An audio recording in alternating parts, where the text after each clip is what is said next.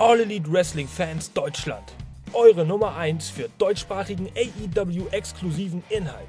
Von Fans für Fans. Das ist euer Podcast. Zweimalig die Woche, einmalig in dieser Art. Heute mit einer aktuellen Dynamite Review. Hallo und herzlich willkommen, liebe AEW-Fans aus Deutschland und aus Germany. Heute hier am Donnerstag, Tag der Aufzeichnung, Dynamite Review. Wenn es einen Place to Be gibt, dann ist es unser Place to Be, unsere Community AEW Fans Deutschland. Wir begrüßen euch heute, Moa, Mr. Shitstorm und meine liebreizende Partnerin, der belgische bissige Kampf von Diana ist heute wieder mit dabei. Ich freue mich schon auf deine Analyse. Ja, ich freue mich auch, weil heute so einiges passiert und ähm, ich glaube, wir werden da auch nicht immer einer Meinung sein. Und mm. ich bin da gespannt, was ihr da draußen dann für eine Meinung habt. Dann könnt ihr nämlich so ein bisschen Schiedsrichter spielen und in den Kommentaren schreiben, was, welche Meinung euch besser gefallen hat. Da freuen wir uns drauf. Oder ihr habt eine komplett abstruse andere Meinung und sagt, hey, wow, ihr seid beide auf der falschen Seite. Kann natürlich auch sein. An dieser Stelle der Appell an euch, liken, subscriben, kommentieren, das ist natürlich möglich bei uns. Ihr dürft schreiben, was ihr wollt, solange es keine Beleidigungen sind. Ihr wisst es, ihr wisst es, ihr wisst es. Alles andere ist natürlich herzlich willkommen, auch Kritik, konstruktiv. Da sind wir immer offen für. Und äh, diese Woche gab es eine Homecoming Dynamite. Die Homecoming Dynamite zu Double or Nothing. Wir wissen es, ihr habt es auf unseren Podcast-Plattformen auf YouTube schon gesehen. Wir haben ja dieses Double or Nothing Spezial, dieses Preview schon am Montag ähm, für euch hochgeladen und aufgezeichnet. Heute also diese sagenumwobene Homecoming Dynamite, wo nochmal die allerletzten Fäden irgendwie gezogen werden und alle möglichen Hauptdarsteller in Position gebracht werden. Denn die Card steht soweit und äh, es steht eigentlich nichts mehr im Wege, dass jetzt endlich viele Shocking Conclusions zu den Stories fallen werden. Also wollen wir mal hoffen, dass da heute viel passiert ist und ich bin gespannt darauf, was du gesagt hast, dass wir nicht immer einer Meinung sein werden. Ähm, ich bin mal gespannt, an welchen Punkten das äh, der Fall ist. Ich glaube nämlich tatsächlich, wir können es recht ähnlich beurteilen. Hm. Aber lassen wir, uns, lassen wir uns dahingehend natürlich mal überraschen. Wir fangen hier an dieser Stelle wieder an, diese Woche mit dem Globus. Und der Globus, äh, der zeigt uns heute, wo wir uns befinden, wir befinden uns in den USA. Surprise, surprise. MGM Grand Garden Arena. Wir sehen es hier in diesem ultra heftigen Hochhaus-Hotelkomplex Las Vegas, Nevada, die Austragungsstätte dieser dieswöchigen Dynamite. In der Wüste Nevadas treffen wir uns auf dem Strip in der legendären Arena hier vor Ort. Ihr könnt sie sehen auf YouTube im auf den Podcast-Plattformen. Auf dem Ohr stellt euch einfach vor, wie die Arena aussieht. Hier sieht sie auf jeden Fall nochmal schön beleuchtet aus, die Arena mit den ganzen Hotels. Zuschauer laut WrestleTix, vielen Dank an WrestleTix, 4.337 von 5.584 möglichen Tickets, die verkauft wurden. Und so stellte sich das Ganze dar. Also äh, nicht komplett die Areas waren noch zum Verkauf freigegeben, aber es gab in allen Areas immer noch ein bisschen was abzugrasen und dementsprechend wird es dargestellt. So war die Aufteilung der Halle. Ja, 4300 Zuschauer äh, waren noch gut 1200 äh, Tickets übrig, eigentlich diese Woche, um ja, jetzt einzuläuten auf Double or Nothing. Nur ein bisschen ernüchternd, aber wir schauen mal, ob die Crowd denn dementsprechend mitgegangen ist. Wir fangen nämlich diese Woche auch gleich mal an mit dem ersten Match der Opener. Und was passt besser zu einem Opener als Orange Cassidy? Ja, Orange Cassidy hat ja seine, ist ja eine feste Größe hier bei Dynamite im Opener-Segment mittlerweile. Und ja, was soll ich sagen? Sein Gegner Kyle Fletcher, eine Hälfte von Aussie Open, Mitglied des United Empires. Äh, es geht um die AEW International Championship, so kurz vor der 21-Man Blackjack Battle Royal bei DON am Sonntag. Muss er also seinen Gürtel nochmal aufs Spiel setzen. Wir wissen die Vorgeschichte. Karl Fletcher hat vor zwei Wochen Orange Cassidy im Backstage-Bereich angegriffen und daraufhin entstand dann also die Idee für dieses Match. Und es geht auch gleich ziemlich heftig los, muss man sagen. Also äh, eine der ersten Aktionen, wenn nicht sogar die erste Aktion meines Wissens nach, Karl Fletcher mit einem Brainbuster, der schon ziemlich heftig gesellt wurde, kann man mit Cassidy natürlich auch machen als Gegner. Das ist ja irgendwie ein dankbarer und leichter Gegner, den kann man gut umherwerfen.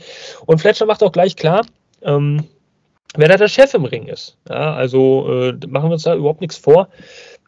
Fletcher wollte auf jeden Fall seine Chance hier wahren, um International Champion zu werden, äh, bis Orange Cassidy dann äh, draußen irgendwie ja, die, die Hoffnung auf den Countout für sich entdeckt hat. Also so kam es zumindest rüber. Es gab äh, unter anderem auch einen Beach Break äh, draußen und es war auch kurz davor, dass Kyle Fletcher irgendwie ausgezählt wird. Bei neun konnte er, ach, oh, oh weh, oh weh, oh Schreck, durch Wunderheilung natürlich noch ganz schnell in den Ring zurück ja, wer hätte es wohl gedacht, dass dieses Match durch Countout endet? Ist es äh, im Endeffekt ja auch nicht zugekommen. Äh, in der Folge gab es dann von Kyle Fletcher einen circa 100-sekündigen äh, ja, Vertical Suplex, den er unglaublich lange gehalten hat. Äh, Orange Cassidy äh, tja, hypnotisch seine Beine gestrampelt in langsamer Manier, aber der Vertical Suplex ging dann durch.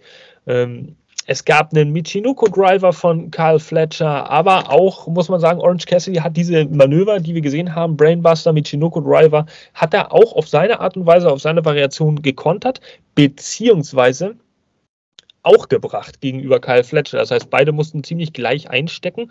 Und äh, es gab einige äh, Top-Rope-Aktionen auch noch in diesem Match. Und ähm, ja, was soll ich sagen? Äh, Fletcher war dann also in der Finalphase doch recht dominant, auch noch ziemlich fresh zu Fuß, äh, wollte einen Tombstone äh, Piledriver zeigen, lief sich aber oder fing sich aber dann ein Einroller ein von Orange Cassie und das brachte im Endeffekt den Pin. Tja, also auch diese Woche tatsächlich gegen Kyle Fletcher einen, sagen wir mal, einen etwas höher prestigierten Gegner, als es so manch anderer war um die International Championship, besiegt und Orange Cassidy weiterhin Champion. Geht also als Champion in diese Blackjack Battle Royale am Sonntag. Ja, aber ich muss ganz ehrlich sagen, Jana, jetzt mal in die Nachanalyse.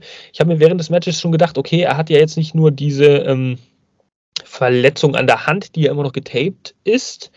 Ähm, ich weiß gar nicht genau, ob das auch Wahrheit, äh, auf Wahrheit basiert oder ob das nur Story ist, aber er hat auch äh, zwei, glaube ich, Bandagenstrips am Rücken gehabt. Ja. Ich glaube, am Sonntag ist es soweit. Ich glaube, wir sehen einen neuen Champion. Ich glaube, Orange Cassidy hat sich jetzt auch ehrlich verdient, mal eine kleine Auszeit zu nehmen und sich vielleicht mal ein bisschen zu erholen, oder? Nicht nur das, es wird einfach mega, mega Zeit. Also, ähm, ich muss sagen, als er den Titel bekommen hat, ich glaube, wir haben uns alle einfach Bombe gefreut für ihn und es war ein geiler Moment. Ja. Aber es ist der Punkt erreicht, für, also für mich, wo es reicht einfach. Es, ist, ähm, es war heute eins seiner besseren Matches, fand ich. Also er hat mehr gezeigt als in denen davor. Ist hat auch, auch ausgeglichener. Mit, ja, definitiv gut. Dieses, äh, ich glaube, das ist einfach sein, sein, sein Gag am Ende mit einem Einroller zu gewinnen. Also mittlerweile ist das mhm. ja ein Klassiker geworden. Aber hey, Jung, werd gesund, gib den Titel mal weiter. Du hast dann noch zwei äh, dicke Freunde und einen, der, der noch auf dich wartet, der dann wiederkommt. Vielleicht einfach auch mal um den Tryouts oder ein Tag-Team-Title, so dass nicht diese Facette von ihm komplett verloren geht. Weil wenn du ihn jede Woche siehst, sorry, es nutzt sich einfach ab. Ja, und in so einem Trials, du sagst es vielleicht auch in einem Tag-Team, aber in einem Trials vielleicht noch besser, da kann er mal wieder glänzen, da ist es mal wieder ein Highlight, wenn er so mit seinen Facetten rauskommt. Man freut sich dann nochmal wieder ihn zu sehen, vielleicht in Abwechslung mit einem Danhausen oder auch mit den Best Friends logischerweise oder einem Bandido, der ja neuerdings auch da mit rumturnt. Ähm, da hast du dann auch so die ernsteren Komponenten, die tatsächlich auch wresteln und aber auch ein bisschen Comedy bringen. Also äh, da fällt es dann, da kann man vielleicht ein bisschen mehr untertauchen, als wenn man immer nur auf sich allein gestellt ist. Ne? Ja, und ich glaube, für Bendido ist es nicht verkehrt, weil ich, er gehört da einfach nicht rein. Dafür ist er zu stark.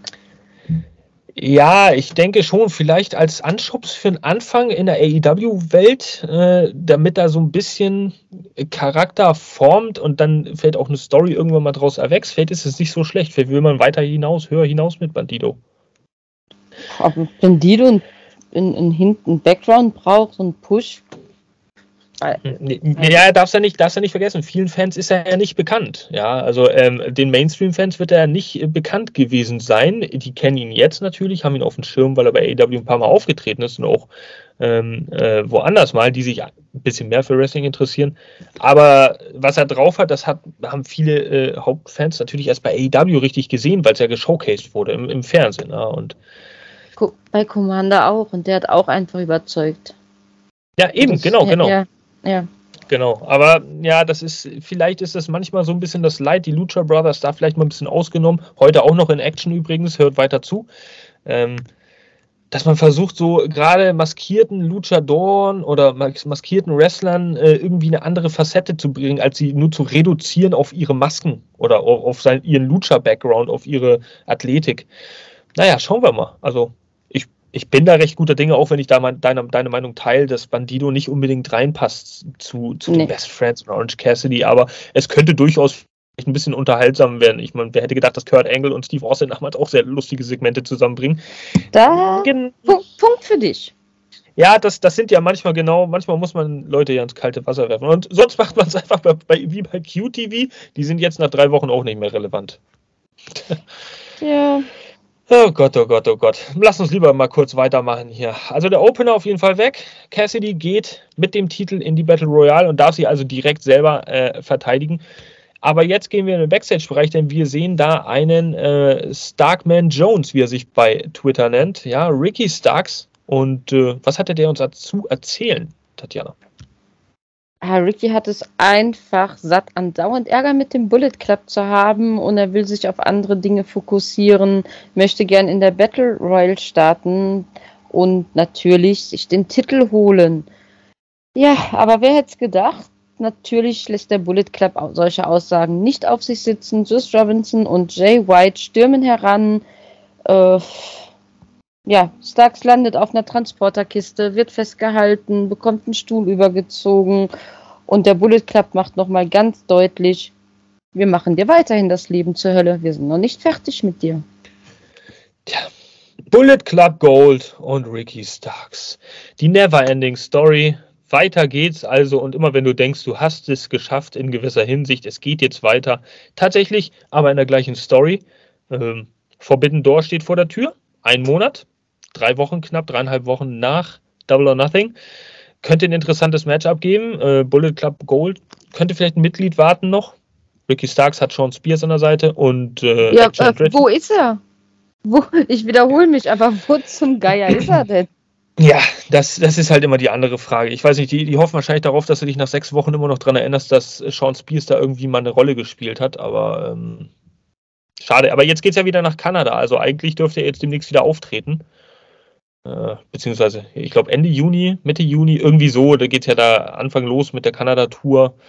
Da wird Sean Spears bestimmt noch wieder häufiger auftreten. Und plötzlich wird es wieder ganz aktuell. Hm. Wie Beata sagt, in sechs Monaten Macht das genau. alles Sinn? Ja, und dann wird sie uns daran erinnern. Beata, we hear you. Also. Ne? Gut, weiter geht's im Programm Jungle Boy Promo. Ja, er erzählt ein bisschen aus seinem Leben. Das ist ein Videopackage aufgezeichnet. Er ist früher oft nach Las Vegas gefahren. Und jedes Mal, wenn er nach Las Vegas gefahren ist, Verzeihung, dann ist es anders gewesen. So, und der Ring ist nun der einzige Platz auf der Welt äh, und die einzige Tätigkeit auf der Welt, die ihm einen Sinn gibt ja, er hat noch einiges mehr gesagt, aber äh, im Endeffekt war das das typische zugespitzte Reden, um einfach dieses Fatal Four-Way Match so ein bisschen zu bewerben, kurz vor dem Pay-Per-View, um da noch ein paar äh, weitere Tickets zu verkaufen und natürlich auch Pay-Per-View-Abschlüsse. Im Endeffekt sagt er dann, ja, er muss World Champion werden, er wird World Champion. Okay, dann ist das ja geklärt. Dann müssen wir den Pay-Per-View gar nicht gucken, weil Jungle Boy wird World Champion, MJF wird ihn verlieren. Gucken wir mal, wie es weitergeht. Wir sollen ja heute von allen Four Pillars übrigens hören. Also auch da eine sehr, sehr interessante Geschichte und Entwicklung. So, weiter geht's. Das haben wir jetzt mal ganz schnell geskippt hier, weil viel zu berichten gab es darüber nicht.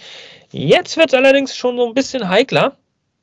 FTR. We will hear from FTR. Und die machen sich auf den Weg zum Ring, Tatjana. Ja, und äh, sie haben ja, schlagkräftige Worte mit am Start und zwar richtet es sich natürlich gegen Double J und äh, Jay Lethal. Sie versprechen uns, dass sie die Tag Team Titles Sonntag nicht an irgendwelche banalen TNA Umtauschwaren abgeben werden.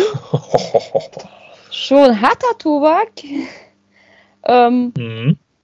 Ja, dann was kommt dann? Musik. Es ertönt Musik. Mark Briscoe macht sich auf den Weg zum Ring und äh, wir wissen es ja, er wird der Special Referee beim Match am Sonntag sein. Bevor der aber irgendwas sagen kann, kommt Dex schon, hey, hey, sorry Mann, das mit dem Piledriver, ich habe nichts gesehen und es tut mir leid und ähm, jetzt sei ein Mann, äh, alles gut, reich mir die Hand, aber Briscoe ist da gar nicht so vers ja, versöhnlich eingestimmt, schlägt ihm mehrfach die Hand weg und äh, am Ende schlägt er sogar Dex ins Gesicht. Da muss Wheeler dann noch dazwischen gehen, muss Dex so ein bisschen zurückhalten. Äh, ja, dann Mark hat eigentlich von der ganzen Sache schon genug, zieht, geht auf den Rückzug und begegnet aber auf der Rampe Sanjay Dutt, Jeff Jarrett und stößt sie weg, verteilt wieder Schläge ins Gesicht, äh, bis er dann oben ankommt, wo äh, Liefel steht und er schaut ihn so an, hey Mann, du bist zwar mein Freund, aber ehrlich, mit diesen Clowns da hinten, davon habe ich echt genug, mir reicht's, ich will mit denen nichts zu tun haben. Äh, von AEW mega geil erzählt, richtig geile Promo fand ich. Ähm, wir haben natürlich jetzt die große Frage, ist er am Sonntag ein neutraler Ref? Hat er überhaupt noch irgendeine Verbundenheit zu irgendeiner Partei? Wird er eingreifen? Also schön eingestimmt aufs Pay-per-view. Was meinst du? Wir sind über die letzte Dekade mehrfach gegen euch zur Hölle und zurückgegangen. Und jetzt gehen wir zur Hölle und zurück für dich, lieber Marc. Das auch noch sehr bewegende Worte von dem guten Uncle Dex. FTR, das Edna Wenn ich dich nicht hätte, Jasper. Alles gut, du, äh, wir ergänzen uns halt perfekt, obwohl wir uns eigentlich gar nicht mögen. Ja, liebe Leute, Überraschung, wir mögen uns eigentlich gar nicht. Aber äh, du weißt ja, wohl oder übel muss man im Podcast auch mal zusammenarbeiten. Äh, das ist nun mal so. Shit happens, ja. Ähm, ja, ich, ich finde es auch mega gut erzählt, weil ich dachte eigentlich da nach der Ohrfeige, äh, okay, das Ding ist jetzt nicht vergeben von Mark Briscoe, der wird parteiisch sein und dann hat er plötzlich aber auch gegen die anderen geschossen.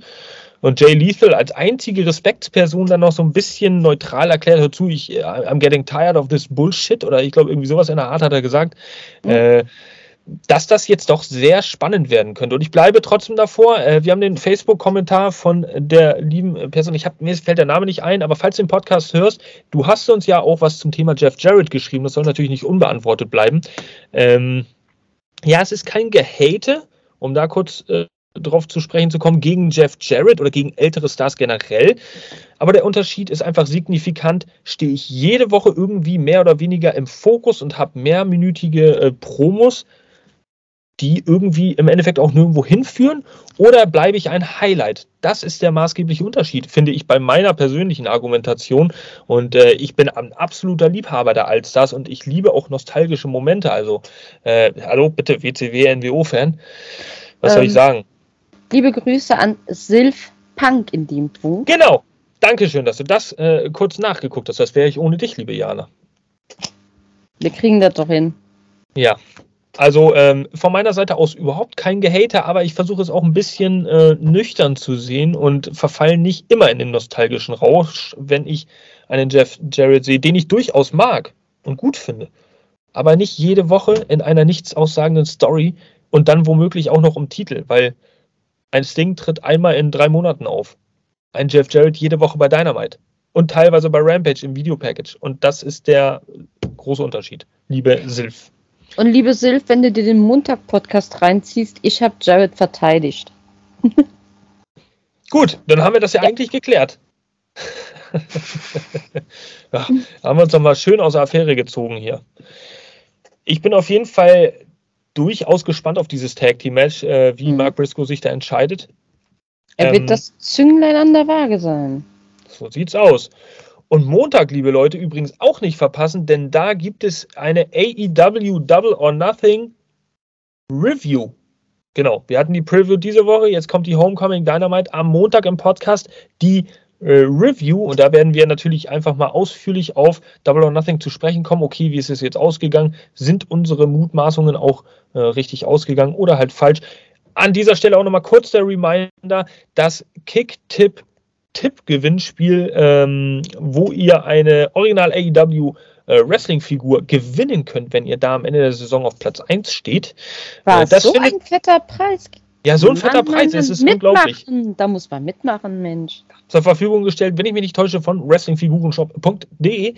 Ähm, da könnt ihr mitmachen, das ist ab sofort offen. Da sind auch äh, aktuell alle Matches eingetragen, die bisher bestätigt wurden. Ich wurde selber überrascht von einem Match, was da äh, bestätigt war. Ich glaube, das war Hardys gegen Guns und Ethan Page. Ähm, wo Isaiah Cassidy übrigens gar nicht mitmachen kann, weil er äh, verletzt ist. Da wird Hook jetzt für einspringen. Macht mit bei dem Kicktipp-Gewinnspiel. Wenn ihr noch nicht registriert seid, kicktipp.de slash aew-germany und dann werdet ihr alle weiteren Informationen bekommen. Tippen könnt ihr äh, erfahrungsgemäß bis 23.45 Uhr am, in der Sonntagnacht. Also, nehmt es ruhig wahr. Weitere Infos gibt es auch auf unserer Homepage aew-germany.de. Da findet ihr dann alles weitere.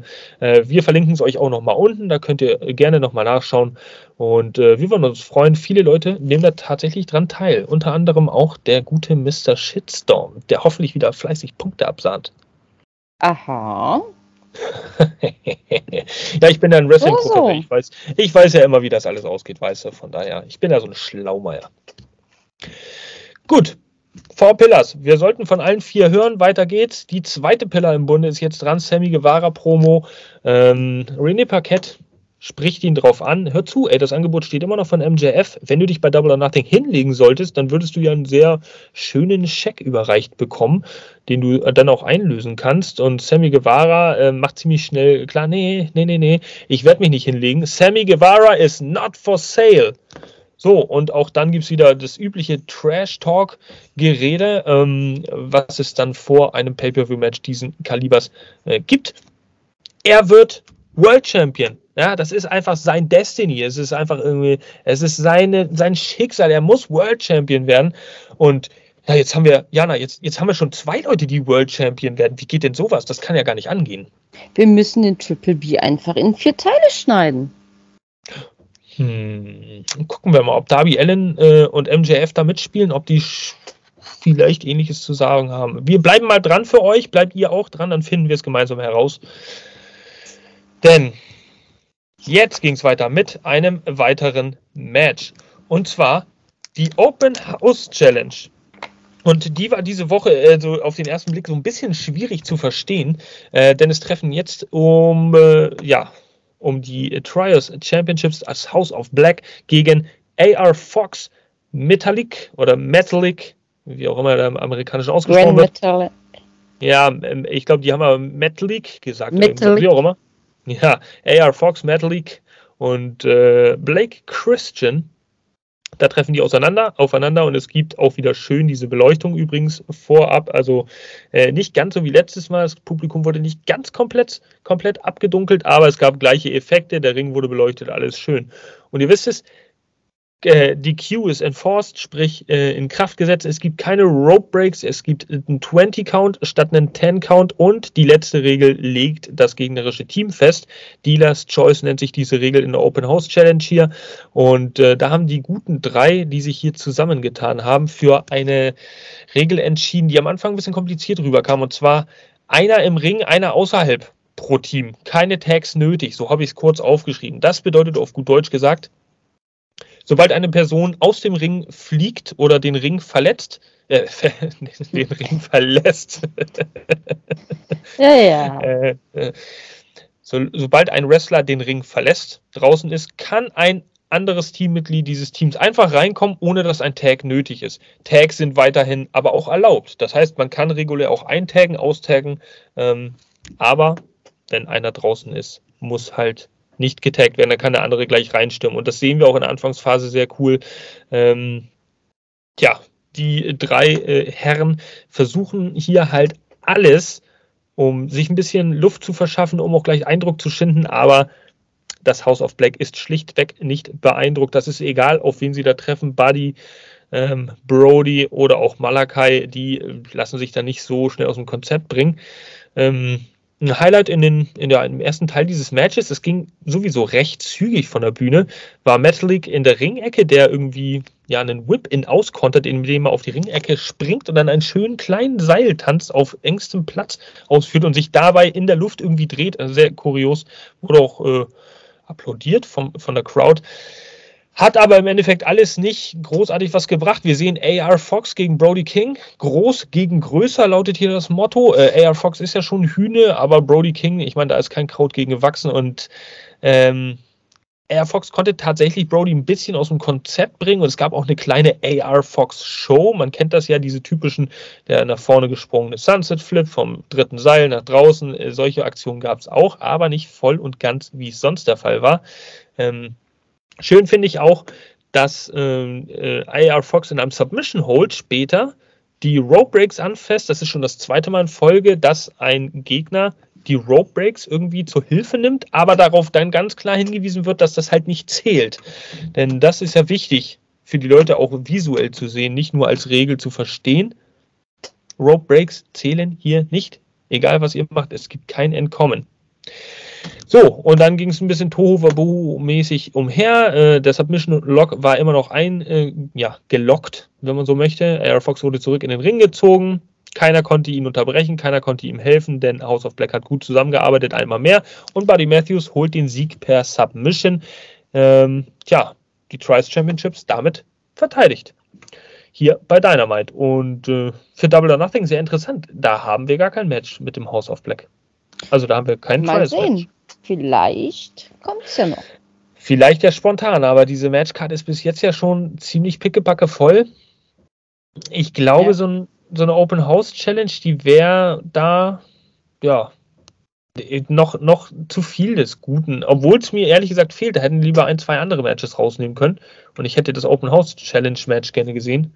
Ähm, tja, so ist es nun mal. Viele Contestants die da in Frage kämen für ein Trials Championship Match. Die werden ja auch in der 21-Man Blackjack Battle Royale auftauchen. Die Namen wurden alle veröffentlicht. Wir ersparen euch das jetzt hier. Es sind die üblichen Verdächtigen. Da gibt es keine großartigen Überraschungen. Ähm, tja, wir dürfen gespannt sein, was da am Sonntag passiert. Dieses Match auf jeden Fall erfolgreich fürs House of Black. Jana. Ja, also ich muss auch sagen, diese Einblendung wie beim, beim Match, das ist so genial. Also ich fand das so, also diese ganze Publikum, das aussah wie so ein Rautenmuster, einfach richtig, richtig geil gemacht. Und ich muss mal sagen, er ist jetzt äh, das erste Mal, dass ich wirklich in den Augenschein gen genommen habe, war Blake Christian, von dem ich richtig überrascht war, was der Mann einstecken kann und auch wie agil dieser Mann ist. Und am Ende, in der Endsequenz, was für ein Vertrauen hat der Mann bitte in seine Gegner? Als dann Brody ihn in diesen Schwitzkasten außerhalb des Rings nimmt und er baumelt da mit den Füßen in der Luft, während man ihm die, die Hand um den Hals legt. Chapeau. Also das, das muss man, glaube ich, äh, auch erstmal mitmachen. Krasse Aktion. Hm. Habe ich tatsächlich gar nicht wahrgenommen. Irgendwie Kann war ich von dem Kuddelmuddel ein bisschen abgelenkt, aber. Also ich muss, musst du dir echt mal angucken. Ja. Der hängt da wirklich am, im Arm von Brody in der. Das ist schon. Werde ich mir auf jeden Fall äh, nochmal anschauen. Beeindruckend. Cool. Ja, auf jeden Fall. Ja, äh, es gab dann natürlich wieder so dann wohl ein paar Unique Highlights, die jedes Team anders machen, die auf das House of Black tritt. Aber im Endeffekt gewinnt das House of Black. Das Haus gewinnt immer. Gewinnt immer. Ja, genau. Ah, ich war schneller, Jana. Ja. Gut, weiter geht's. Dieses Match also äh, passé. Und äh, es gibt einen Rückblick auf Anarchy in the Arena 2022 bei Double or Nothing äh, war das letztes Jahr, ganz kurz. Ähm, und es geht auch ziemlich schnell über auf die diesjährige Fehde bei dem Anarchy in the Arena Match 2023 bei Double or Nothing. Elite gegen Blackpool Combat Club. Das Match, was wahrscheinlich sehr viele Tickets äh, auch auf den Pay-Per-View-Anbietern verkaufen werden. Äh, persönlich bin ich am meisten gehypt darauf und äh, es muss jetzt auch wirklich ein richtiger Donnerschlag geben. Also die beiden Teams müssen sich unendlich bis zum Ende verwüsten. Also an und für sich dürfte da keiner mehr aufstehen. Ähm, nach dem Match, so wie das alles hochgehypt wurde. Wir hören natürlich die, äh, der, das BCC nochmal im Sinne von Danielson und Mox. Danielson sagt, ja, wir haben diese Woche also zwei Ziele. Das erste Ziel ist jetzt heute Abend, die Ring of Honor Tag Team Titles äh, in unsere Stable zu bringen durch Utah und Castagnoli. Heute unser Main Event. Und das zweite logischerweise, die Elite auszumerzen, auszuschalten hier bei Double or Nothing in diesem absolut brutalen Match. Und Mox ja, der betont einfach nochmal auf gekonnte Mox-Art, wir tun den Job hier, wie er getan werden muss. Und äh, ihr werdet am Sonntag merken, dass so wie wir rangehen, das der Unterschied zwischen Professionals und Amateurs sein wird. Ho, ho, ho, ho, große Worte. Ich habe das Gefühl, wir werden später noch von Mox hören und dann kann man nochmal äh, ein, zwei Aussagen auseinandernehmen von ihm. Aber das ja schon mal heftig.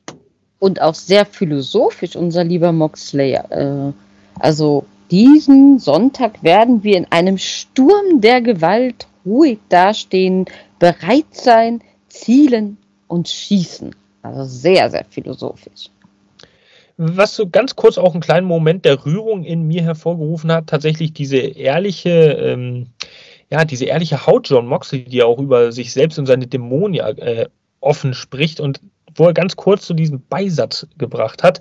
Ja, dieses Jahr bei Double or Nothing stehe ich halt im Ring in diesem Match und äh, meine Hand zittert nicht. Mhm.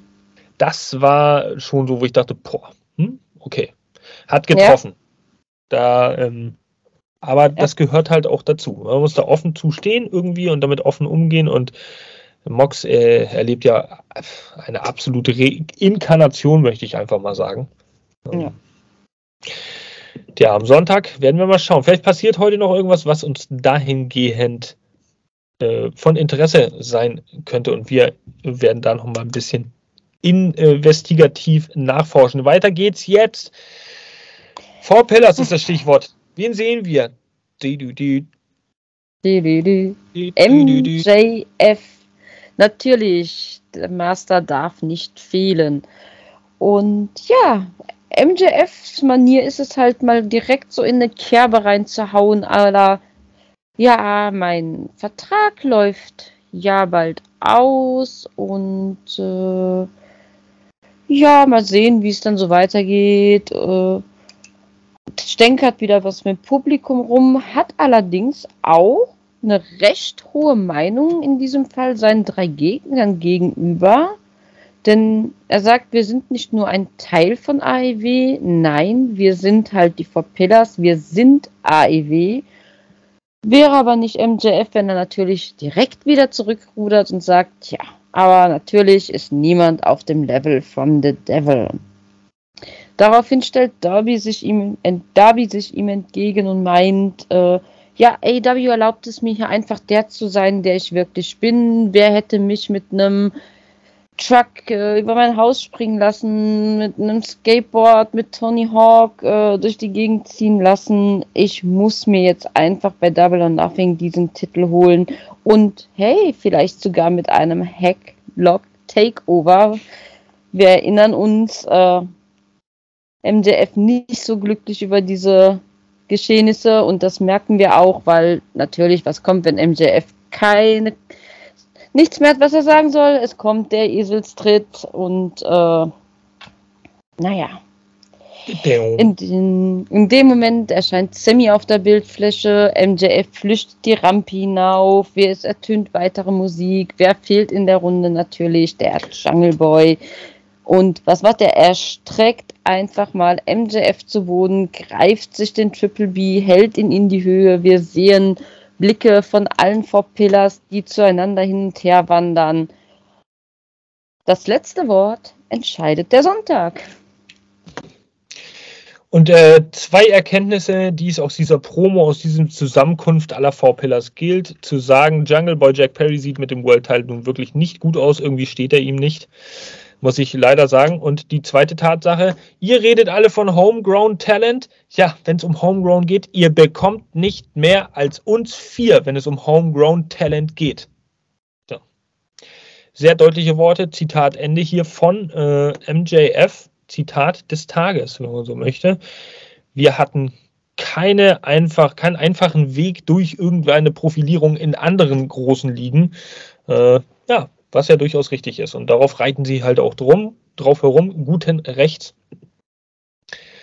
Ja, und äh, Darby Allen, jetzt äh, nochmal auf ihn zurückzukommen. Er möchte auch Champion werden, war? Und MJF ist dieser ominöse Champion. Man könnte fast denken, es läuft auf ein Fatal Four Way hinaus. Ist das eigentlich äh, ein klassisches Build-up? Ja. Wie bist du drauf gekommen? Ja, ich, ich, ich weiß es auch nicht. Ich habe es mir logisch erschlossen. Das ist für mich so ein klassisches Build-up für ein Fatal Four-Way. Und äh, ja, wir haben auf jeden Fall ja gerätselt am Montag. Es wird der Main Event sein. Auch nicht sonderlich überraschend, aber jetzt ist es ja noch bestätigt. MJF hat es in der Promo gesagt, es wird das Main Event sein beim Pay-Per-View am Sonntag. Äh, für mich gefühlt trotzdem immer noch nicht der nee. Hauptkampf. Leider nicht. Ja, da gibt es. Ja. Aber sei mal ehrlich, wir gehen ja jetzt wirklich mal nicht davon aus, dass der Titel wechselt. Ja. Hat MJF jetzt diese kleinen Schmankler, mein Vertrag läuft bald aus, so richtig extra platziert, damit wir vielleicht doch Angst haben müssen, der Titel wechselt und eigentlich will er ja vielleicht mal ausboten, wo er woanders noch äh, Chancen hat? Das, das glaube ich eher nicht. Nee, also ich finde, das ist, für mich ist das alles so ein bisschen K-Fape. Äh, alles zu viel Storyline-Gequatsche. Man soll glauben, dass es ernst gemeint ist, ja, und man glaubt es auch zu einem gewissen Prozentsatz. Es ist nicht ganz unwahrscheinlich. Aber wir wissen, also ich glaube einfach, MJF ist unheimlich gut in, in, in der Rolle, in, in die er reingeschlüpft ist, in die er hineingewachsen ist. Die verkörpert er so konsequent auch nach außen hin, dass man gar nicht weiß, ist er jetzt wirklich so ein Drecksack oder ist er eigentlich ein ganz lieber und ganz vernünftiger Kerl, der logischerweise sich einen Namen machen will, Kohle verdienen will, aber die Kohle wird er von AEW auch bekommen. Ich denke, er wird im Endeffekt schon ganz zufrieden sein mit dem Angebot. Und ein MJF, so smart wie er ist und auch wie er tut und wie er redet, der wird ganz genau wissen, dass man zum Beispiel bei einer WWE gar keine Verwendung in richtigem Maße für ihn hätte. Dass man auch bei in Japan mit einem MJF, ich glaube, bei, bei allem Respekt, äh, nichts anfangen. Also ein MJF ist einfach ein typisch amerikanischer Pro-Wrestling-Heel und er ist ein, er ist ein äh, On-Mic-Spezialist. Mehr, oh, als ja. es im Ring, mehr als es im Ring ist. Und in Japan, denke ich mal, zählt er das, was er im Ring dann letztendlich zeigt. Und bei der WWE, da hätte er, also da müsste, also es müsste der, das müsste der freizügigste Vertrag werden, den irgendein Wrestler jemals bekommen hat. Und er wird niemals einen freizügigeren Vertrag kriegen als ein Undertaker oder ein Brock Lesnar. Also nur weil er MJF ist. Kann ich mir nicht vorstellen. Ja, aber MJF weiß, dass er MJF ist und er ist besser als wir und wir wissen es. Also, wer weiß, ne? So sieht's aus. Aber das nützt ihm auch herzlich wenig, wenn äh, der Vertrag ausläuft und er zu stur ist zu verlängern und dann in irgendeiner Gartenhütte in, äh, was ich, Massachusetts auftreten muss oder äh, wo sein Name dann an Relevanz verlieren könnte, weil er halt nicht mehr regelmäßig da ist. Ist dir eigentlich aufgefallen, dass er diese Phrase seit dieser Four Pillars Geschichte gar nicht mehr bringt? Äh, das mit dem äh, Bidding War oder was? Wegen, äh, I'm better than you and you know it. Stimmt. Es ist nur noch uh, Nobody's on the level from the devil. Ja, das stimmt. Ja, ja? hat er, hat er, äh, stimmt, hat er, habe ich auch lange nicht mehr von ihm gehört. Wenn mhm. ihr es da draußen gehört habt, schreibt es mal in die Kommentare. Vielleicht gibt es ja, ja so einen Videobeweis. Ähm, die, ich habe es wirklich nicht gehört. Also ist ein bisschen mhm. weggegangen. Obwohl es ja. seine Number One Catchphrase ist. Überraschend. Ja. Hm, hm, hm. Oh, interessant, interessant am Sonntag. Also schauen wir mal. Gespannt sein dürfen wir. Am Montag könnt ihr reinhören im Podcast und dann werden wir alles auseinanderklabüsern hier. Es gibt jetzt einen Ladder Match Rückblick, beziehungsweise einen Rückblick auf die Fehde zwischen Wardlow und Christian. So ein bisschen hier, wie hat es angefangen. Man hört auch Arne Anderson mit Wardlow reden. Ähm, ja, während Christian, während du äh, bekannt bist dafür, in Ladder Matches aufzutreten oder dadurch bekannt geworden bist, bin ich mein ganzes Leben lang die Le Leitern hochgeklettert, auch sehr philosophisch vom guten Wardlow. Äh, man könnte fast denken, er hätte eine Symphonie als Eintrittsmusik. Ähm, ja, und äh, der gute Arne Anderson hat natürlich auch noch seinen, seinen, äh, seinen, seinen guten Kommentar gebracht. Also, you both know This will be something that you've never experienced before. Sprich, ähm, ja, ihr werdet äh, in eine Situation kommen, die ihr beide vorher noch nie erlebt habt. Also hohe Worte hier irgendwie äh, sinngemäß von Arne Anderson. Und dann sagt er, in four days, oh, what a coincidence. Er hält das Four äh, Horseman-Zeichen, die Four Horseman-Hand hoch. Da wird es aufs Ganze gehen in vier Tagen. Ja, okay, okay. Gut, interessantes Match auf jeden Fall. Ähm, ich verstehe nur nicht richtig, was die Rolle da von, von, dem, von dem guten Arne Anderson da jetzt ist. Äh, aber ist das. Halt, ist halt selber mal der Champ gewesen. Rückendeckung für Wardlow. Ja, das stimmt, das stimmt. Ist auch in Ordnung. Alles cool. Machen wir lieber mal weiter mit dem nächsten Match, weil ich glaube, das wird auch eine sehr interessante Sache und eine sehr aufregende Sache. Es geht jetzt, tja, um nicht mehr und auch nicht um weniger als die Reputation von Taya Valkyrie, die jetzt auf Lady Frost trifft. Äh, vielen äh, da draußen, die Ring of Honor verfolgen, sicherlich bekannt von Ring of Honor. Ähm, Leute, was soll ich dazu sagen? Oh Mann, es wird schon wieder echt richtig. Es ist eine richtig böse Woche hier wieder für Bashing. Ja, Bashing. Es ist wieder der Bashing-Moment. Ich werde kein Taya Valkyrie-Fan. Ne? Also wirklich nicht. Da höre ich mir lieber eine halbe Stunde ein Interview mit Soraya an und versuche das auseinander zu verstehen, äh, als dass ich da irgendwie mit Taya Valkyrie. Ja, und es kann sein, ich habe auch Matches von ihr früher nicht gesehen, ich habe ihren Weg nicht verfolgt. Sie war vielleicht mit einer Granate, äh, sowohl vom Aussehen als auch im Ring und hat viel bewirkt. Der Name sagt mir auch was, aber ich bin kein Fan von ihr. Nicht, äh, seit sie bei AEW aufgetaucht ist, die Reaktionen sind schlecht. Ich finde, ihre Matches sind sind ja solide, aber der Stil passt nicht. Es ist ja nicht so, dass sie nicht weiß, was sie im Ring tut.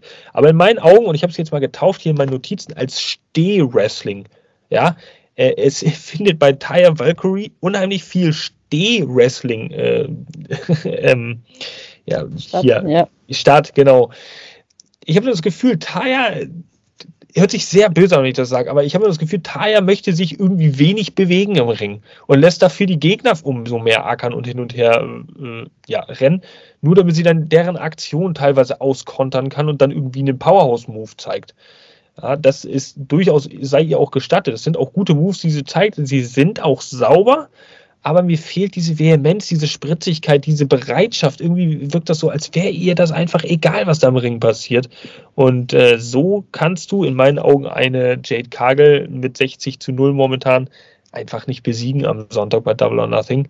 Jade, die kommt übrigens auch noch auf die Rampe, ähm, nachdem es ja einen Road to Valhalla gibt. Von Taya Valkyrie ist das Ding hier auch abgefrühstückt und Lady Frost hat das Match verloren. Taya gewonnen.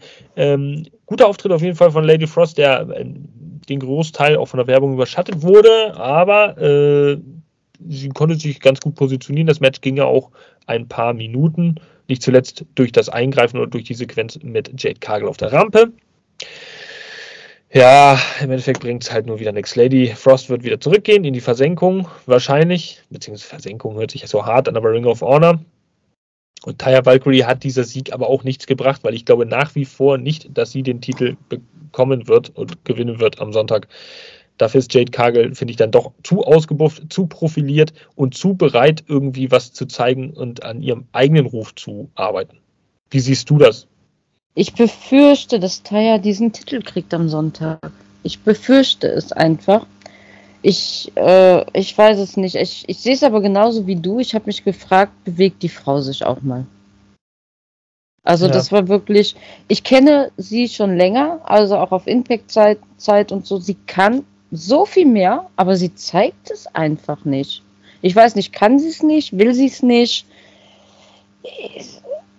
keine Ahnung, was da los ist. Und mir tut es unheimlich für Lady Frost leid, weil sie konnte auch überhaupt nicht zeigen, was in ihrem Repertoire ist. War da irgendwie nur so der Prügelknabe für eine weiterführende Story, um, um, um Taya nochmal einen Sieg zu schenken. Und das hat sie nicht verdient. Also. Ja, ja. du sprichst es aus. Das ganze Match, äh, Bewegungen hier recht behäbig von daher Lady Frost eigentlich nur Mittel zum Zweck, um sie ein bisschen zu pushen und den Rücken zu stärken für Sonntag. Okay, liebe Beate, tut uns leid, wenn du das jetzt hörst da draußen. Wir können diese Woche auch nichts Nettes sagen. Der Fokus lag da irgendwie wieder auch auf, das, auf dem falschen. Bitte nicht. AEW. Tony, please listen to me now. Uh, we have to speak on a serious case. It's uh, you can't let Taya win the TBS championship on Sunday. Please, please. It's it's just impossible. You just cannot do it. If you do it, oh, man, the streak would be completely irrelevant. So uh, just don't do it, please. Okay? War nur der AB dran, aber ich hoffe, er ist ab. Ja. Gut, wie denkt ihr da draußen? Sind wir wieder zu hart? Oh mein Gott, sind wir wieder zu hart? Werft eine Münze, Kopf oder Zahl. Sind wir wieder zu hart mit der Women's Division. Das ist auf jeden Fall hier äh, nicht so das Paradebeispiel eines guten Auftritts vor einem Pay-Per-View-Match, finde ich. Nee, absolut nicht. Vielleicht kann man das auch anders sehen. Wir sind gespannt auf eure Kommentare. Jetzt machen wir weiter, Jana, hier. Tony Khan, der hat jetzt eine Announcement am Start. Und zwar welche? Ja, jetzt wird's richtig, richtig schön. Adam Cole und Chris Jericho treffen sich im Ring an einem recht langen Tisch zur Vertragsunterzeichnung. Du ja. bist zu weit, du bist zu weit. Wir sind doch Wieso? noch bei Tony Khan. Ach shit, ich bin. Ich habe die ist Zeilen in meinen Notizen übersprungen. Es tut mir ist leid. Ist doch nicht schlimm. Dafür bin ich ja da, der Mr. Shitstorm. Der muss auch ein bisschen Zorn auf sich ziehen. Also, liebe Tatjana. Nochmal. Rewind. Tony Khan. Ja, wir sehen Tony Khan und ähm, er hat uns natürlich wieder ein Announcement versprochen. Er geht nochmal darauf ein, dass Collision ja startet, dass schon einige Städte bekannt geworden, gemacht worden sind, äh, wo man Auftritte haben wird. Aber was fehlt? Oh mein Gott, was fehlt? Wo wird am 17. Juni denn die erste Show starten? Ja, und es ist das United Center in Chicago, ja. Illinois. Ja. Und man hört es, man hört es einfach, die Reaktion der Fans. Es wurde unheimlich laut und was hat das zu bedeuten? Wird, wird da ein gewisser Herr sein Comeback, Comeback feiern? Ich weiß es nicht, ich weiß es nicht. It's clobbering time! Tja, könnte man meinen. Also äh, kurzer Exkurs, ganz kurze Nebendiskussion, Schlachtfeld. Wir müssen natürlich über CM Punk reden. Das ist die heiße Spekulation. Wenn jetzt United Center und Chicago, Illinois angekündigt ist, offiziell, was letzte Woche ja ganz plötzlich und unmittelbar auf der Kippe stand, tatsächlich, dieser Austragungsort. Es wurde kurz überlegt, ob nicht Jacksonville, Florida im Daily's Palace äh, als Ausweichort irgendwie in Frage käme. Jetzt ist es doch das United Center in Chicago. Das kann nur heißen, CM Punk, Second Coming. Ähm, die Tickets sind unheimlich rasant weggegangen seit dieser Announcement und seit der Eröffnung. Es ist halt alles, alles basiert auf einem Gerücht und ihr könnt ihn lieben oder ihr könnt ihn hassen da draußen, liebe Leute. Aber CM Punk, der verkauft einfach Tickets, äh, der put, er puttet quasi äh, die Butts in the Seats, muss man, muss man neidlos einfach zugestehen. Und jeder, der durch eine Fanbrille guckt und sagt, ich mag CM Punk nicht, es ist auch ein Arschloch, in meinen Augen hat er auch was falsch gemacht, das sei euch alles zugestanden, ihr habt eure Meinung, das dürft ihr auch haben, aber ihr seid dann ein wenig naiv, wenn ihr vielleicht davon ausgeht, dass CM Punk einfach kein großer Draw ist, denn wo CM Punk hinkommt, sind Arenen ausverkauft. Äh, CM Punk ist ein großer Name. Ich habe mir um, zum Beispiel, um einen kleinen ähm, privaten Einblick zu geben, ich habe mir nochmal diese Fehde kurz Revue passieren lassen mit MJF und CM Punk letztes Jahr. Ihr erinnert euch vielleicht, was in diesem Dog Collar Match äh, geendet hat. Da gab es auch dieses unheimlich äh, lange und gute Rededuell bei Dynamite. 18 Minuten, glaube ich, ging das. Kann man bei YouTube auch mühelos nachschauen. Das ist einfach, aber das ist einfach man merkt es anhand dieser beiden Stars, die da im Ring stehen und eine Mic-Promo gegeneinander face-to-face -face halten, dass CM Punk unter anderem neben MJF ein Wrestler ist, der AEW auf ein anderes Level, ein anderes Niveau hebt. Ob man ihn nun mag oder nicht. Aber er ist halt immer da und er ist immer gut für irgendwelche intriganten Storylines, für dafür, dass er seinen Mund aufmacht, für die Schwachen einsteht, in Anführungszeichen, und äh, halt, ja, sich den Mund nicht verbieten lässt. Er ist halt Money, ne? Das muss man sagen. Es ist so. Es ist definitiv so und äh, ja, da, kann, da kannst du, wie gesagt, kann, kannst du sagen, was du willst. Da geht nichts drum rum. CM Punk ist einfach Big Money Draw und dementsprechend gingen die Tickets auch weg und wir dürfen gespannt sein ab 17. Juni, was dann passiert. Ace Steel äh, auch wieder bei AEW unter Vertrag, wenn ich das richtig gelesen habe, zwischen den Zeilen. Ja, es war ja so dieses, ähm, er ist nicht wieder engagiert worden, bla bla bla, deswegen will, will Punk vielleicht doch nicht zurückkehren. Was aber, man hieß es ja, der Plan war, ihn von zu Hause aus halt für AEW arbeiten zu lassen. Auf jeden Fall, er ist wieder da und das kann nur eins heißen. Ne? Chicago, CM Punk. Gut. Die einen sind gehypt, die anderen sagen sich, oh mein Gott, dieses Arschloch, warum kommt er zurück? Hm? Ich, und die anderen. Ich bin kein Fan, gebe ich offen zu, aber er ist gut für, ich glaube, in dem Punkt ist er gut für die Company, solange er nicht wieder zum Krebsgeschwür wird. Ja, wir wollen hoffen, dass er, wenn er dann zurückkehren sollte, ähm, aus dieser ganzen Situation gelernt hat, etwas. Viele bezweifeln das. Ich in gewisser Hinsicht auch. Aber es kann ja natürlich sein, dass es ein bisschen anders aussieht jetzt. Ne? Also lassen wir ihm die Chance. Ich glaube auch, dass er ich hoffe, dass er intelligent genug ist, um zu wissen, wenn er sich noch so ein Ding leistet. Also eine Second Chance kriegt man, aber ob man danach, ne, ob man das nochmal bringen muss. Ja, ist so. Ist so. Also, United Center, 17. Juni, Chicago, Illinois. Womöglich CM Punk Second Coming? Fragezeichen, Spekulation, großes Gerücht. Wir sehen jetzt Adam Page backstage, da wird er gefragt, ey, okay, ähm, du und die Bugs, äh, Elite, na, ihr wart, äh, ihr wart ja äh, immer große Freunde. Was ist denn da jetzt los mit euch? Kannst du uns mal ein bisschen mitnehmen? Und dann sagt er, ja, hast du ein ganz gutes Wort getroffen. Also die Bugs und ich, wir waren immer Freunde, aber zwischen, also das, was zwischen Kenny und mir war, das war immer irgendwie mehr. Das war auch bittere Rivalität. Ähm, wir hatten auch Meinungsverschiedenheiten, aber es war trotzdem immer so ein Gefühl von Familie. So, und das war ein sehr schöner Satz und das können, kann, glaube ich, jeder AEW-Fan vor dem Bildschirm da auch so, so bestätigen. Äh, man wusste irgendwie immer, dass die beiden trotzdem zusammengehören. So, auch und auch so schön haben. in die Kerbe gehauen, weil wir, wir haben ja alles mit äh, Don Kellis mitbekommen, wo auch immer dieser Satz kam, ja, du warst doch für mich Familie, warum hast du das getan? Und dann nochmal so schön dieses Familienthema aufgegriffen. Top. Sehr gut. Ah, Jana wieder mit einem scharfen Verstand hier heute. Ich sehe, sie denkt mit, sie läuft auf allen Zylindern, was ich nicht von mir behaupten kann immer. Aber dafür habe ich andere Qualitäten, wie zum Beispiel ein paar Notizen machen. Äh, aber das kann Jana auch besser. Oh mein Gott. Machen wir lieber weiter. Jetzt kannst du nämlich von deinem langen Tisch erzählen. Das ist nicht der ja. Tisch, äh, der vor einigen Monaten in den Politiknachrichten so oft im Bild zu sehen war. Es ist ein anderer langer Tisch. Ja, Adam Cole und Chris Jericho sitzen, setzen sich an einen für mich wirklich recht langen Tisch gegenüber und es kommt jetzt zu dieser Vertragsunterzeichnung für das Unsanctioned Match, das wir Sonntag zu sehen bekommen.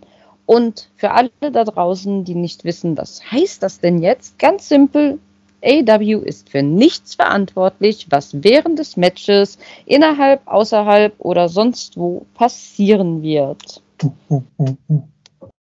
So.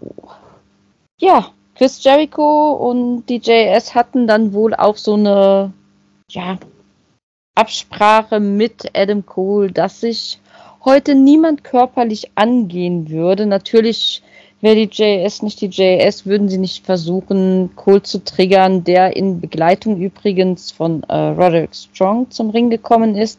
Es wird nochmal eingespielt, wie DMD da die Kendo-Schläge einstecken musste. Also man hat nichts unversucht verlassen. Unversucht, unversucht gelassen. Ja, gelassen, Dankeschön, um äh, Adam Cole da zu triggern. Aber äh, Roderick hält ihn da auch so ein bisschen zurück und die JS äh, basiert sich darauf, ja, egal was ist und so.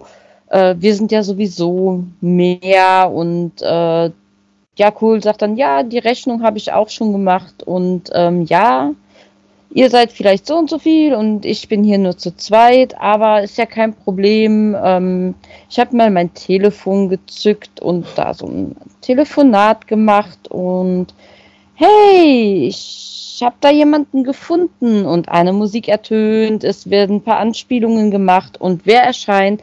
Das ECW Urgestein Sabu betritt einfach mal den Ring. Ähm, Cole wirft ihn einen Stuhl zu, den Matt Minar so richtig schön ins Gesicht bekommt. Äh, ob, ich weiß nicht, ob er sich da nicht wirklich wehgetan hat. Äh, JS ergreift die Flucht. Äh, ja, herzlich willkommen, Sabu. Schön, dich mal wiederzusehen geile Idee, aber wie passt der Mann bitte in die ganze Story rein? Ich habe, also wenn du schlauer bist als ich, ich weiß nicht, weil ich habe, ich hätte mir jetzt einen Bobby Fish gewünscht oder weiß ich nicht was, aber warum denn bitte Sabu? Also zum, zum ähm. einen äh, habe ich auch so Promo herausgehört, er wohnt wohl in Las Vegas, Nevada, ja, das genau. heißt, er ist vor Ort.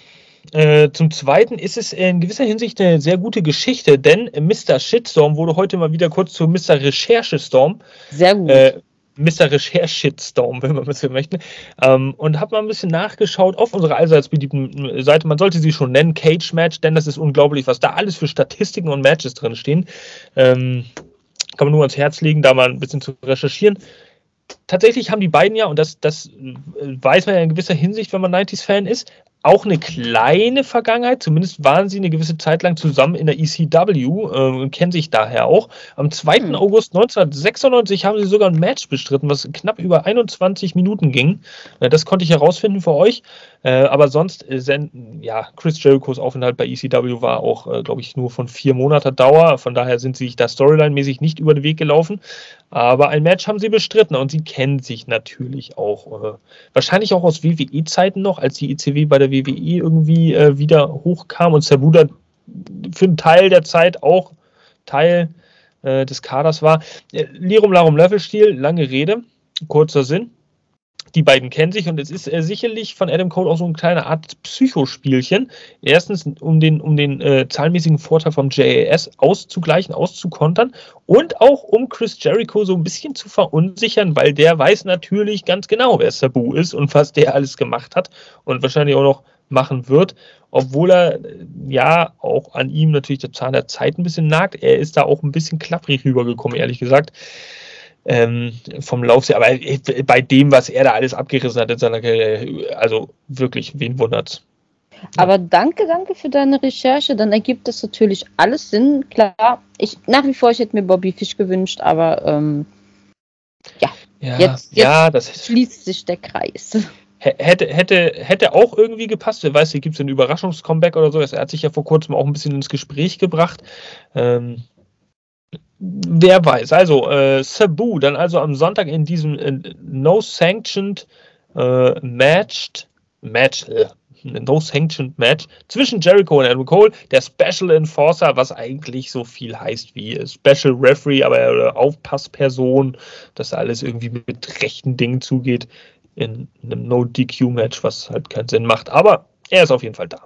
Und wird Adam Cole wohl ein bisschen den Rücken frei halten oder wird das halt nicht tun? Das ist ja auch noch die Frage. Wir alle lieben ja den Verrat. Aber keiner liebt den Verräter.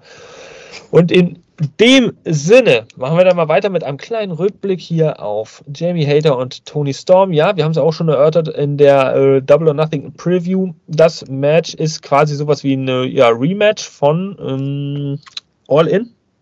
All In. 2022, wo Hater successfully Tony Storm den Titel abnehmen konnte.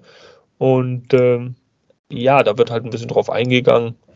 Äh, was soll ich euch groß erzählen? Das ist halt typisches Geplänkel. Jetzt geht's weiter mit dem nächsten Match. Wir haben jetzt Daniel Garcia. Wir, es wird wieder zurückgeschaltet von dieser Videoblende und wir sehen auch immer noch alle schockierten Mitglieder vom äh, JAS auf der Rampe stehend, langsam rückwärts sich zurückzieht. Aber einer bleibt zurück und das ist Ah. Oh. Buff, buff.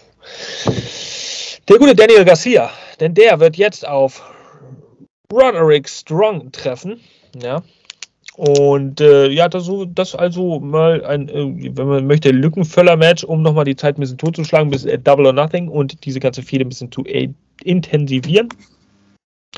Äh, was soll ich zu dem Match sagen? Also, äh, da, sonderlich vom Hocker gehauen hat mich nicht, aber vielleicht, weil ich auch so das technische Wrestling nicht so richtig liebe oder vergöttere, so wie manch anderer. Aber ich, muss schon sagen, so viel ist mir auch klar geworden. Äh, es war ein technisch sehr anspruchsvolles Match zwischen Roderick Strong und Daniel Garcia. Ähm, da konnte Garcia sich sicherlich ein paar Tipps holen von Strong, der auch ein bisschen ähm, Erfahrung äh, vorweisen kann. Was mir ins Auge gefallen ist, ist ein äh, sehr heftiger Stomp von Daniel Garcia gegen äh, Roderick Strong, äh, nachdem er mir halt beide Arme hochgezogen hat, er auf dem Bauch liegend und dann richtig schön runter. Natürlich gab es danach wieder so einen kleinen Dance. Ein Sweet Dance, ja. Ein, wie heißt der? Sweet Dance? Ein Sweet Dance. Heißt der so oder hast du das jetzt gesagt? Das war in den sozialen Medien. Also ob Ach. das er es so nennt, weiß ich nicht, aber die Fans nennen Sweet Dance. Ein Sweet Dance. Oh mein Gott, Daniel Garcia, du. Mein Mann, Mann. Gut, auf jeden Fall gehören die die Herzen der Frauen. Ähm, was man jetzt dazu sagen, äh, halten kann, das soll mal jeder für sich selbst entscheiden. Es war ein sehr ausgeglichener Kampf. Danny Garcia und Roderick Strong, die haben sich hier nichts geschenkt. Ähm, und beide konnten recht gut aussehen. Das finde ich sowieso sehr gut. Matches, an denen Daniel Garcia beteiligt ist, in letzter Zeit immer recht ausgeglichen, so dass er auch eine gute Scheibe davon abbekommt, aber auch der Gegner nicht schlecht aussieht. Und im Endeffekt Roderick Strong, er ist natürlich noch der Frische hier bei AEW. Er gewinnt das Match nach dem End of Heartache. Ein Move, den ich vom Namen her durch Jana erfahren habe in der Vorbesprechung. Vielen Dank, Jana. End of Heartache, also ja, ein Vertical Suplex, der dann irgendwie ein bisschen in der Luft gedreht wird, äh, glaube ich, und dann landet, wird er auf den Knien äh, gelandet. Ja, gut, Pin. Eins, zwei, drei. Roderick Strong, you are the winner. Ja. Was, sagst du zu, was sagst du zu der Schätzelein hier, Daniel Garcia diese Woche? War das eine gute Performance? Äh, er hat meines Erachtens mal wieder super äh, abgeliefert, haben aber beide in dem Match. Ich habe es nur einfach leid, dass dieser Mann so als, als ja, Liegebatterie dahin geknallt wird und, und sich immer hinlegen muss und egal wie gut er ist, einfach kein Match gewinnen darf und äh, seine Zeit wird auch noch kommen. Es nervt mich und ich, ich habe die große Hoffnung und den Wunsch, es steht eine Battle Royale an und bitte, bitte mein Wunsch, Wunschsieger gibt dem Mann den Titel. Also wir können ja auch das Match Ethan Page gegen Daniel Garcia auf die Tafel schreiben, weil da müsste auf jeden Fall dann einer gewinnen. Dann breche ich Den soll ich ja, dann, anfeuern, Mann. Ja, aber dann kannst du, dann kannst du auf jeden Fall nicht sagen, ja, der muss sich immer hinlegen, weil einer von den beiden wird dann ja auf jeden ja, Fall Es sei denn, es gibt einen Draw. Es ist einfach der Klassiker bei den beiden. Ich weiß es nicht. Also ich, ich habe Menschen, die ich gerne bei AW sehe und, und, und mir fällt es halt auf, die liegen da immer am Ende, egal wie gut sie sind, und müssen sich pinnen lassen und das nervt. Ja, aber so muss halt jeder irgendwie seine Sporen sich verdienen. Ich glaube, es gab auch noch einen anderen Jungs da, der etwa auf der gleichen Leiter steht wie Daniel Garcia, der heute noch antreten wird. Ja, der gewisses ähnliches Schicksal irgendwie erleiden könnte. Bleibt mal dran, dann werdet ihr mehr erfahren. Äh, ja, da müssen die halt manchmal durch, glaube ich. Ja. Äh, geht leider nicht anders, liebe Jana. Ich würde dir auch gerne was anderes erzählen hier und würde sagen, Daniel Garcia, er kam rein, Squash-Sieg, sieben Sekunden, zack, gib ihm. Aber hat er nicht. Er muss mir aber zugestehen, dass er abliefert und das ist, das tut er wirklich. Es ist ja nicht so, dass ich da irgendwie eine rosarote Brille durchgehe und, nein, nein. und, und sage, äh, ja, die mag den halten, deswegen will die, dass der gewinnt. Nein, er ist wirklich ein sehr guter technischer Wrestler. Also äh, gute Leistung zeigt er auf jeden Fall. Ich denke, das wird ihn äh, mittel- und langfristig auf jeden Fall auch die Card hochpushen und er wird seine Chance bekommen. Das wird auch passieren. Von daher lassen wir da mal einfach die Zeit äh, laufen und gucken, was da mit Daniel Garcia passiert. Ähm, die Zeit ist quasi gelaufen, auch letzte Woche. Äh, beziehungsweise vor einigen Tagen, denn da gab es einen Pay-Per-View und zwar New Japan Pro Wrestling, die Resurgence auf die Beine gestellt haben, hier als Pay-Per-View. Und es gibt hier jetzt einen kleinen Rückblick auf Willow Nightingale, die, ähm, ja, die NJPW Strong Women's Championship gewinnen durfte gegen niemand Geringeres als Mercedes Monet. Und die wurde sogar gezeigt und namentlich genannt. Und zwei Stunden später, drei Stunden später, vier Stunden später, sieben Stunden später war das halbe Internet, halbe Twitter war voll damit. Hey, hey, hey, hey, Mercedes Monet wurde nicht nur genannt, nein, sie wurde auch gezeigt bei AEW. Und das halbe Internet flippt wieder aus, weil Mercedes Monet jetzt gezeigt wurde. Ey, die beide Ligen haben eine Partnerschaft. Es ist ja kein Unding, dann auch die Gegnerin zu zeigen. Jetzt wird wahrscheinlich gleich wieder, oh, oh, oh, Mercedes Monet, die könnte ja debütieren bei AEW. Wer weiß, kann natürlich passieren. Bleibt mal ganz locker, dass das mal von mir kommt, aber da habe ich schon wieder gedacht, oh, jetzt musst du auch nicht jeden kleinen Funken aufgreifen und hier groß reden. Ähm, die ist jetzt sowieso erstmal ein bisschen außer Gefecht gesetzt äh, durch ihren Fußbruch, wenn ich das richtig noch in Erinnerung habe, äh, den sie ja beim Pay-Per-View auch erlitten hat und äh, da weggetragen werden musste. Und endlich, endlich eine neue Frisur. Mein Gott, ich konnte es nicht sehen. Ich, ich konnte es nicht mehr ertragen, ne? Tja, geht ein bisschen zurück in Richtung Boss-Style, oder? Ja. Äh, gut, schauen wir mal an. Also jetzt ist sie erst, erst ein bisschen außer Gefecht gesetzt. Wer weiß, ob gut. sie dann bei AEW. Gute Besserung an Mercedes. Selbstverständlich. Und natürlich auch an BMW und Audi.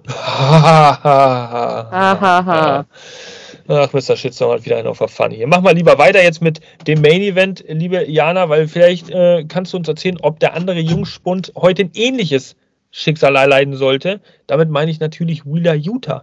Der tritt jetzt auf mit Claudio Castagnolo und die treffen auf ja, die Lucha Brothers und Ray Phoenix und Penta. Ja.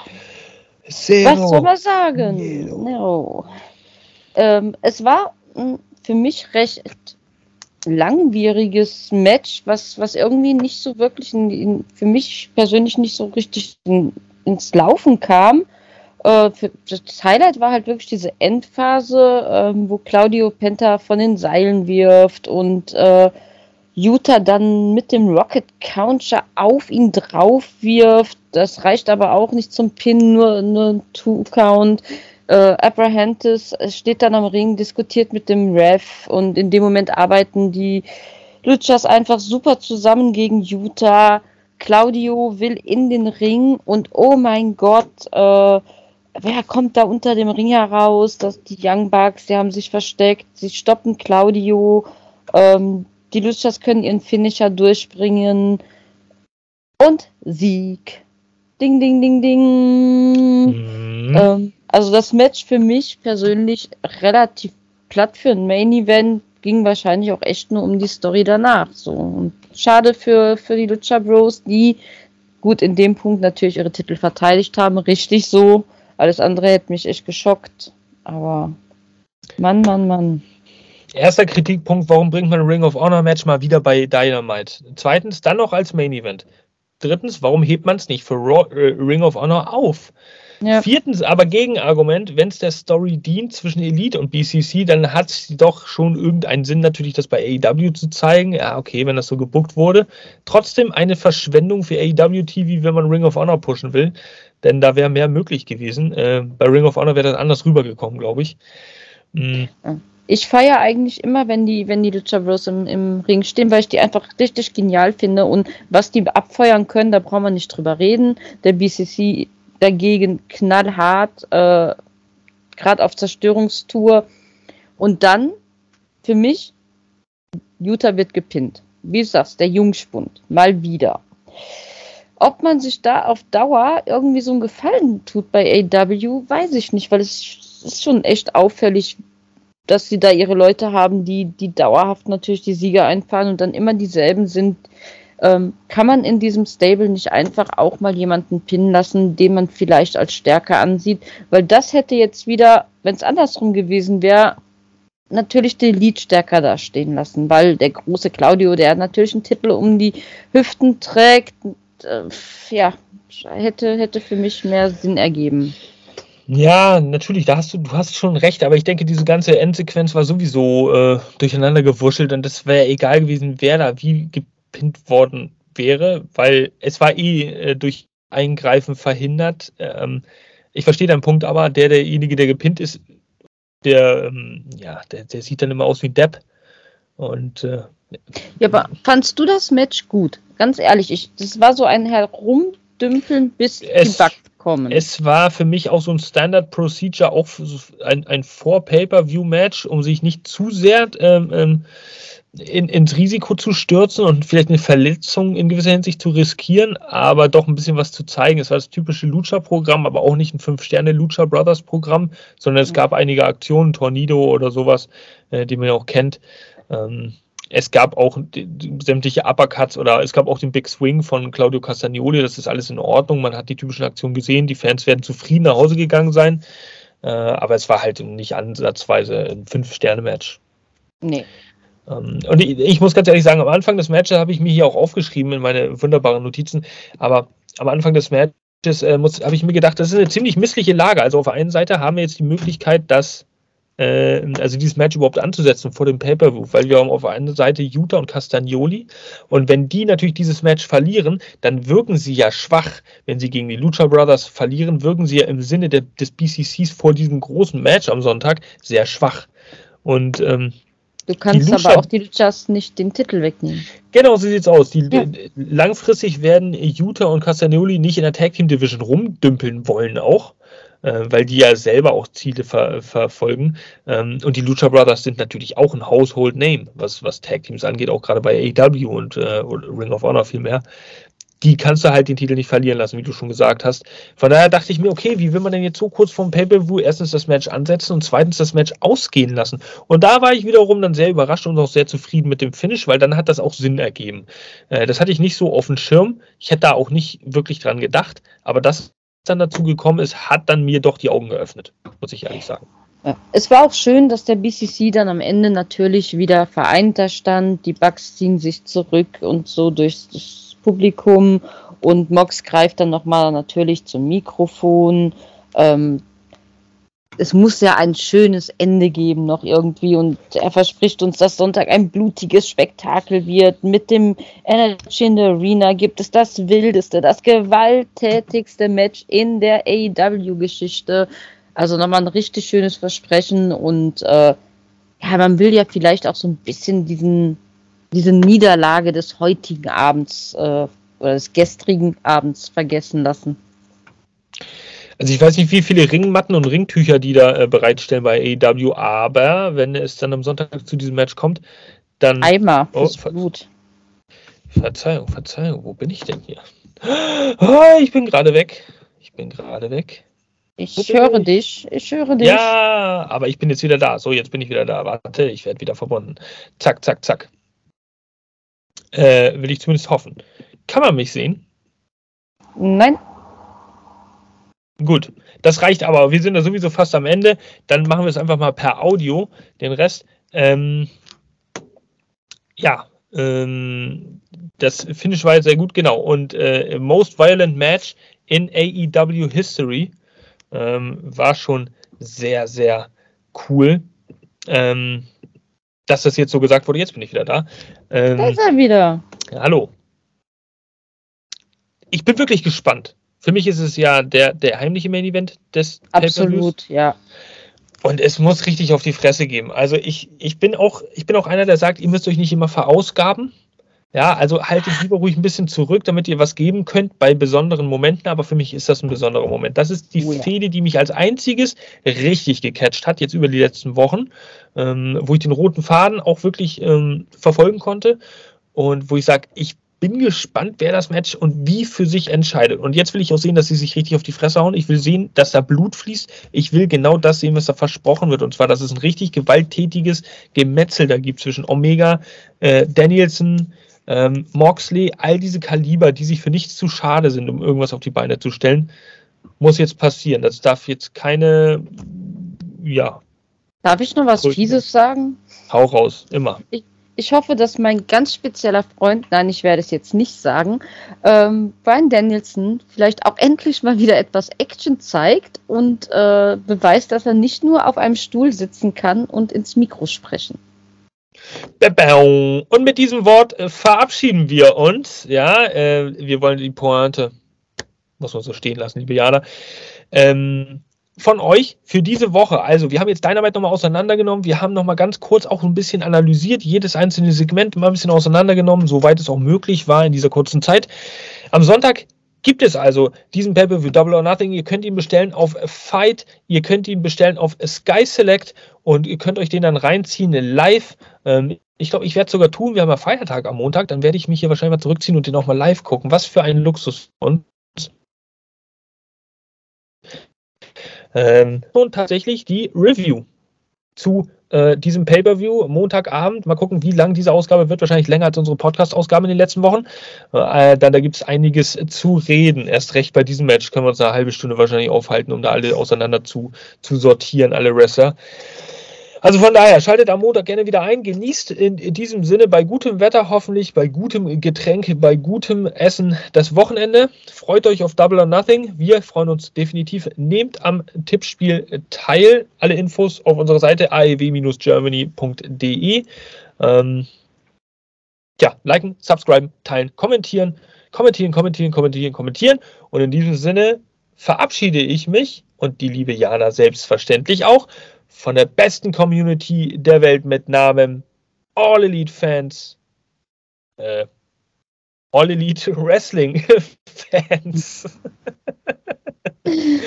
aus Deutschland und aus Germany. Mic Drop.